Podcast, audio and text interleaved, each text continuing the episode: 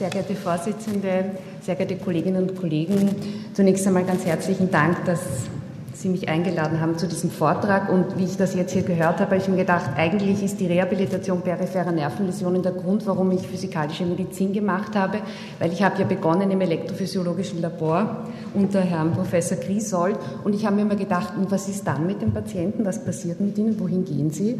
Und so kam ich auf die physikalische Medizin und habe begonnen, mich für dieses Fach zu interessieren. Gut, ähm, ich möchte mit allgemeinen Überlegungen beginnen. Periphere Nervenläsionen sind meistens fokale Probleme. Sie betreffen sehr häufig ansonsten gesunde Menschen. Sie interferieren hochgradig mit der Funktionsfähigkeit oder sie können hochgradig mit der Funktionsfähigkeit interferieren. Sie haben lange Regenerationsverläufe, oft sehr unsichere Regenerationsverläufe. Sie regenerieren fallweise gar nicht oder nicht suffizient. Und periphere Nervenläsionen sind daher Krankheitsbilder, die für die Patienten oft sehr schwer zu verarbeiten sind. Und im Prinzip ist immer die Frage, welche Funktion ist eingeschränkt oder wie hochgradig ist die Funktionseinschränkung. Äh, und ich möchte das jetzt sozusagen mal von der motorischen Seite äh, überlegen. Äh, wenn man sich die obere Extremität nimmt, dann ist mit Sicherheit eine hohe Medianusläsion eine hochgradige Einschränkung der Funktion, weil ich meine Greiffunktion verliere und weil es eigentlich keine wirklichen kompensatorischen Muskeln gibt, die mir hier diese Greiffunktion ersetzen. Ebenfalls sehr hochgradig in seiner Funktionseinschränkung ist natürlich ein Komplettausfall des Nervus musculocutaneus, weil es bedeutet, dass ich meinen Ellbogen nicht beugen kann. Es bedeutet, dass ich mir dann mit meiner Hand nicht zum Mund äh, führen kann. Und das ist natürlich ebenfalls eine hochgradig funktionelle Einschränkung. Die Parese des Nervus ulnaris ist hier wesentlich geringer im Ausmaß der Funktionseinschränkung. Natürlich hat die Hand einen erheblichen Kraftverlust, aber Sie haben den Nervus radialis und Sie haben den Nervus medianus, der die Greiffunktion und für die Greiffunktion kompensieren kann. Und das Gleiche gilt für den Nervus radialis. Natürlich, ein Nervus radialis macht eine hochgradige Parese, aber Sie können in dem Fall mit einem relativ leichten Hilfsmittel, nämlich einem Handgelenkskock-up, das Handgelenk in eine Position bringen, wo dann wiederum Nervus ulnaris und medianus die die Greiffunktion oder für die Greiffunktion kompensieren können. Wenn man sich das für die untere Extremität überlegt, dann ist sicherlich an erster Stelle der hochgradig funktionellen Beeinträchtigung die Läsion des Nervus femoralis und noch schlimmer des Plexus lumbalis, weil die natürlich massiv mit der Gehfähigkeit und Stehfähigkeit interferiert. Habe ich den Plexus lumbalis dabei, dann habe ich noch nicht einmal die Möglichkeit, in der Schwungbeinphase sozusagen mein Bein über das Becken vorzuschwingen. Und äh, alle die, die mit Femoralisparesen klinisch zu tun haben, wissen, dass letztendlich die Schienenversorgung hier sehr schwierig schwierig ist, auch wenn es jetzt schon bessere Schienen und bessere Gelenke gibt. Aber wirklich befriedigend ist es nicht. In der Funktionseinschränkung erheblich ist auch Aus, der Ausfall des Nervus tibialis. Äh, daran denkt man gar nicht so oft. Auch hier ist das Problem, dass ich eigentlich keine andere Muskelgruppe habe, die mir übernimmt. Und ich brauche die Plantarflexion im Alltag, wie zum Beispiel beim Autofahren, wenn ich das Pedal treten muss. Wesentlich besser wiederum kompensierbar ist die Parese des Nervus peroneus, denn die Fußheberparese, und hier haben wir die gewisse Parallelität zur Radialisparese, kann ich mit einer relativ einfachen Peroneusschiene, in welcher Form auch immer, kompensieren. Und ich denke, wenn Sie Patienten mit Peroneusparesen kennen, dann wissen Sie, wenn der gut trainiert ist, eine Peroneusschiene trägt und eine Hose anhat, dann merken Sie nicht, dass er eine Peroneusparese hat. In Bezug auf die Sensibilitätsstörung ist sicherlich der Medianus das große funktionelle Problem, weil es die Feinmotorik hochgradig beeinträchtigt, plus eventuell sehr unangenehmer Schmerzsyndrome. Und an der unteren Extremität natürlich der Nervus tibialis bzw. die tibialen Faseranteile des Nervus ischiadicus, die vor allem durch sehr unangenehme Brenndysesthesin das Gehen erschweren können. Ähm, periphere Nervenläsionen haben ein weiteres großes Problem und das sind ihre Sekundärfolgen. Das sind die Gelenkskontrakturen, die Weichteilkontrakturen, hier vor allem die Verkürzung der Sehne, die Schrumpfung von Gelenkskapseln, trophische Störungen. Sie sehen hier einen jungen Mann mit einer Plexus brachialis Läsion, wo die oberen Anteile ganz gut regeneriert sind, die unteren Anteile nicht. Und Sie sehen diese lividrötliche Verfärbung der Haut, die hochgradige Sensibilitätsstörung, die bei ihm auch immer wieder zu kleinen Verletzungen geführt hat. Wir haben Gelenksdeformitäten, das ganz besonders bei den geburtstraumatischen Plexus brachialis Läsionen. Wir haben muskuloskeletale Schmerzsyndrome. Alle Patienten, die erhebliche Läsionen im Bereich der oberen Extremitäten haben, bekommen fast immer Nackenschmerzen, weil einfach der Trapezius so überkompensieren muss. Und man darf auch nicht die durch die Parese inaktivitätsbedingte Osteoporose des betroffenen, ähm, der betroffenen Extremität vergessen. Wenn wir jetzt peripheren Nervenläsionen denken an die ICF, also an die internationale Klassifizierung der Funktionsfähigkeit, Dann interferiert sie natürlich ganz massiv, wenn es höhergradige Läsionen sind mit der Aktivität, also zum Beispiel der Greiffunktion oder der Partizipation eben des Ausübens der beruflichen Fähigkeiten. Was sind die Therapieziele in der Rehabilitation peripherer Nervenläsionen? Das ist die Bahnung der Motorik, Kräftigung, die Förderung der Sensibilität, die Schmerzbehandlung ganz wichtig, Vermeiden von Sekundärfolgen oder zumindest Geringhalten von Sekundärfolgen, Training von Kompensationsstrategien, wenn es notwendig ist, die Aktivierung der Neuroplastizität, übergeordnet natürlich die Funktionsverbesserung und der Erhalt der sozialen Integration. Sie sehen hier einen jungen Mann mit einer Axillarisläsion, das hat er sich im Rahmen eines Judo-Kampfes zugezogen. Er hat recht gut regeneriert bis zu einem KG 3 bis 4. Dann ist die Regeneration gestanden und wir haben dann eineinhalb Jahre nach Läsionsbeginn mit einer, äh, in dem Fall Biofeedback getriggerten Elektrostimulation begonnen und er konnte damit äh, seine Kraft um einen Kraftgrad, und das ist klinisch relevant, deutlich, also ist eine deutliche klinische Besserung steigern.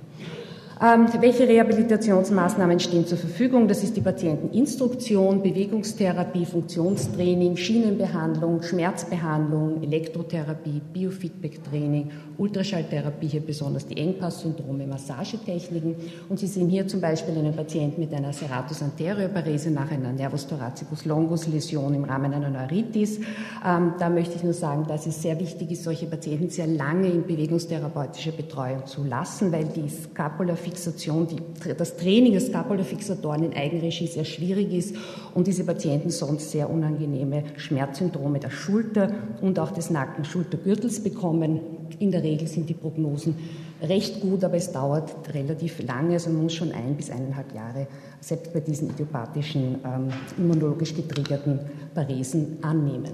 Nun zur Patienteninstruktion. Ich glaube, es ist ganz, ganz wichtig, wenn eine höhergradige Läsion besteht, dass man mit dem Patienten den Regenerationsverlauf bespricht und auch die Unsicherheit der Prognosestellung, dass man von Anfang an die Berufsplanung in Erwägung zieht, ganz besonders wenn man an die jungen äh, Verkehrsunfälle oder Motorradunfälle mit den Plexusparesen denkt. Der Patient ist möglicherweise von seinem Beruf Installateur und man kann aufgrund der Höhe, Höhe also aufgrund der axonalen Aufgrund des Schädigungsausmaßes davon ausgehen, dass ein Rückkehr in diese manuelle Tätigkeit nicht möglich ist.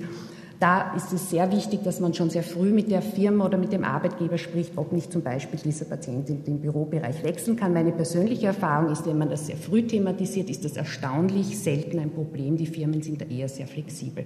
Also hier nur ein bisschen so ganz eine praktische Anmerkung. Wichtig ist die Verletzungsgefahr bei den Sensibilitätsstörungen anzudiskutieren und auch diese lokale vegetative Dysregulation, also die Schwellungsneigung und auch die Neigung letztendlich in das CRPS, also in die sympathische Reflexdystrophie zu gehen. Nun, medikamentöse Schmerztherapie. Ähm, ich dachte, dass das vielleicht heute schon andiskutiert wurde. Da habe ich jetzt nur so ein Überblicksdier. Aber letztendlich, was wichtig ist, rasch und früh mit der medikamentösen Schmerztherapie beginnen, ähm, nicht erst warten, bis der Patient in diesem Schmerzsyndrom sozusagen voll drinnen ist, ganz besonders beim Regenerationsschmerz äh, gleich starten, wenn man merkt, er kommt. Äh, von der Medikation, ist klar, Antiepileptika, Antidepressive, Opiate, eventuell kombiniert mit Nicht-Opioid-Analgetika, Muskelrelaxantien und eventuell topische Therapie. Äh, unterstützen kann man die medikamentöse Schmerztherapie mit einer analgetischen Elektrotherapie, hier zum Beispiel eine TENS-Therapie, aber man kann im Prinzip alle Stromformen aus dem Niederfrequenzbereich anwenden. Nun zur neuromuskulären Elektrostimulation bei peripheren Nervenläsionen. Hier haben wir im Grunde drei Szenarien. Wenn ich eine rezente Läsion mit Reinnervation habe, dann möchte ich motorisch bahnen. Damit kann ich kurze Stimulationszeiten verwenden. Das wäre der klassische Exponentialstrom. Habe ich chronisch partielle Denervationen ohne Dynamik, wie zum Beispiel den jungen Mann mit der Axillarisparese, dann will ich kräftigen. Das heißt, ich muss in höhere Stimulationszeiten gehen, kann aber auch andere Stimulationsparameter verwenden. Und die komplette Denervation ohne Reinnervation, wie zum Beispiel Kauderläsionen, da stimuliert man in der Vorbereitung für die funktionelle Elektrostimulation. Biofeedback getriggertes Training ist auch eine Möglichkeit, Muskel zu kräftigen. Das war ein junger Mann mit einer oberen Amplexusparese, der ebenfalls recht gut regeneriert hat, etwa bis zu einem KG 4 minus und dann mit dieser äh, Biofeedback getriggerten, EMG getriggerten Muskelstimulation einen weiteren Kraftzuwachs erzielen konnte.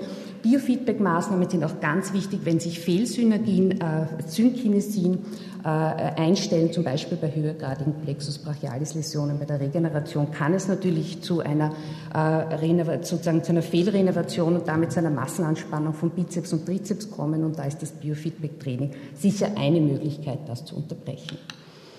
Ich möchte ganz kurz auf äh, die geburtstraumatische Plexus brachialis Läsion eingehen, weil sie ein sehr gutes Beispiel ist dafür, dass äh, Nervenläsionen, wenn sie hochgradig sind, wenn sie lange Verläufe haben, unbedingt ein gutes Management brauchen, unbedingt auch ein langjähriges interdisziplinäres Team, an das sich die Patienten wenden können, um halt für den Einzelfall das bestmögliche Ergebnis zu erzielen. Und aufgrund dessen hat sich eine Arbeitsgruppe zusammengefunden, die eben einen Algorithmus erstellt hat, äh, wie man sozusagen mit so einem Problem umgeht, wann man welche Interventionen am besten setzt. Zum Beispiel, das ging also von Fragestellungen, wie lagert man den Arm des Kindes in den ersten zehn Tagen, damit sich nicht sofort diese Schulterkontrakturen entwickeln. Oder auch, was macht man, wenn das Kind 17 Jahre ist und groß ist, kann man irgendwelche Ersatzoperationen durchführen. Ähm, was solche Arbeitsgruppen natürlich zeigen oder was die strukturierte Beschäftigung mit einem Thema zeigt, ist natürlich auch, dass man an Grenzen kommt. Und ich glaube, alle, die hier Patienten mit peripheren Nervenläsionen behandeln, wissen, dass man in der Therapie, wenn es sich um höhergradige Läsionen handelt, an therapeutische Grenzen kommt. Und da fragt man sich natürlich, was gibt es für zukünftige Entwicklungen? Und ich möchte hier einen Fall vorstellen, der meiner Meinung nach sozusagen Anlass für zukünftige Entwicklungen sein kann. Das ist eine gedankengesteuerte Myoprothese, eine Entwicklung, die die Firma Otto Bock gemeinsam mit der Abteilung für plastische und rekonstruktive Chirurgie im AKH durchgeführt hat. Ich selbst durfte Mitarbeiter in diesem Projekt sein. Ich war verantwortlich für die elektrophysiologische Evaluierung der Renovationsmechanismus und für das Mitplanen des Trainings- und Rehabilitationsplanes ist ein junger Mann mit einer beidseitigen traumatischen Armamputation und äh, es wurde ihm entschlossen, man hat sich entschlossen, für diesen Mann eine, äh, für diesen Patienten eine gedankengesteuerte Myoprothese zu entwickeln und anzufertigen. Basis war zunächst einmal ein selektiver Nerventransfer zu der noch intakten Brustmuskulatur. Auch die Nerven sind ja oberhalb der Amputationsstelle intakt und nicht geschädigt. Äh, das ist ein Bild, von, das mir Professor Assmann gegeben hat. Man sieht eben, dass die verschiedenen Nerven äh, zu den verschiedenen Anteilen von Musculus pectoralis und latissimus dorsi transferiert wurden. Und die, der Gedanke dieser Prothese ist, dass das Denken an eine bestimmte Bewegung, zum Beispiel an die Ellbogenbeugung, dann eben zur Kontraktion des Muskelareals, welches vom Nervus musculocutaneus renerviert ist, sozusagen führt und dieser Muskelanteil der Brustwand dann wiederum die Prothese aktiviert. Das heißt, ich habe hier einen Film. Sie sehen, das ist der, Mann, der, junge Mann, der jetzt diese Prothese lediglich mit der Kontraktion seiner Brustwandmuskulatur, Sie sehen das auf der Seite, wo die Elektroden fixiert sind, also von ihm aus gesehen auf der linken Seite, die Prothese steuert. Er, kann, er denkt, dass er sie beugen will, kann den Arm beugen über die Ansteuerung Mus des Musculus, des renervierten Musculus pectoralis hier sieht man das Oberflächen-EMG, das wichtig ist, um sozusagen diese ganze Technologie der Prothetik korrekt anzusteuern. Und es müsste jetzt noch einmal ein Bild kommen ähm, von sozusagen der Fähigkeit äh, des Patienten. Hier sehen Sie wieder mit der Brustwandmuskulatur die Bewegung dieser Prothese zu steuern.